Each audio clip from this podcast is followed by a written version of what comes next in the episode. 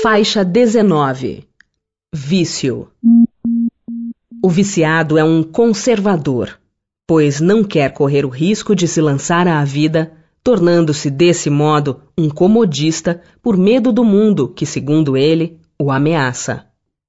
Inúmeros indivíduos tomam as mais diferentes atitudes diante da vida, porque diferentes informações lhes foram transmitidas quando eram crianças. Conceitos diferentes são ensinados para as crianças europeias, asiáticas e africanas, e todas se desenvolvem acreditando que estão completamente certas, convencidas de que as outras estão totalmente erradas. O vício pode ser um erro de cálculo na procura de paz e serenidade, porque todos queremos ser felizes e ninguém, conscientemente, busca de propósito viver com desprazer, aflição e infelicidade. Nosso modo de ser no mundo está sendo moldado por nossas atitudes interiores. Aliás, estamos diariamente aprendendo como desenvolver atitudes cada vez mais adequadas e coerentes em favor de nós mesmos. Hábitos preferidos se formam através do tempo e se sedimentam com repetidas manobras mentais. O que funcionou muito bem em situações importantes de nossa vida, mantendo nossa ansiedade controlada e sob domínio, provavelmente será reproduzido em outras ocasiões. Por exemplo, se na fase infantil descobrimos que, quando chorávamos, logo em seguida mamávamos, essa atitude mental poderá ser perpetuada através de um hábito inconsciente que julgamos irresistível.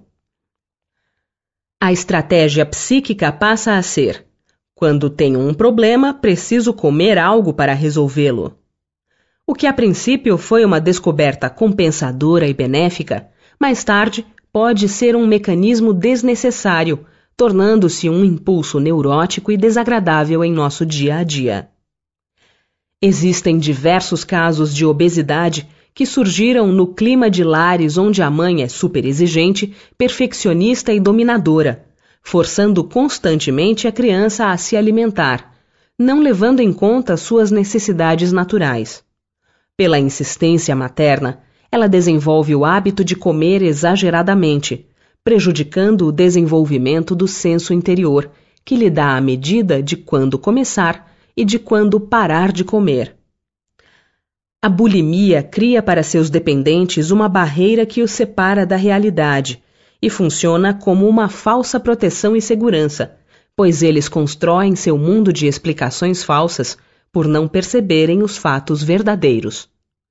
Por outro lado, alguns podem argumentar sobre a ação dos distúrbios glandulares ou genéticos. Mas mesmo assim, a causa fundamental dos problemas se encontra no psiquismo humano, que em realidade é quem comanda todo o cosmo orgânico. Geralmente, a obesidade nasce da falta de coragem para enfrentar novas experiências. É a compensação que a criança carente existente no adulto encontra para sentir-se protegida. A lei de conservação lhe prescreve como um dever que mantenha suas forças e sua saúde para cumprir a lei do trabalho. Ele, pois, tem que se alimentar conforme o reclame a sua organização. Nota de rodapé número 1 Leitura da nota de rodapé número 1 Questão 723 A alimentação animal é, com relação ao homem, contrária à lei da natureza? Dada a vossa constituição física, a carne alimenta a carne. Do contrário, o homem perece. A lei de conservação lhe prescreve como um dever que mantenha suas forças e sua saúde para cumprir a lei do trabalho. Ele, pois, tem que se alimentar conforme o reclame a sua organização. Paralelamente, encontramos também na dependência da comida um vício alicerçado no medo de viver. O temor das provas e dos perigos naturais da caminhada terrena pode nos levar a uma suposta fuga. Os dependentes negam seu medo e se escondem à beira do caminho. Interrompem a procura existencial, dificultando assim o fluxo do desenvolvimento espiritual que acontece através da busca do novo.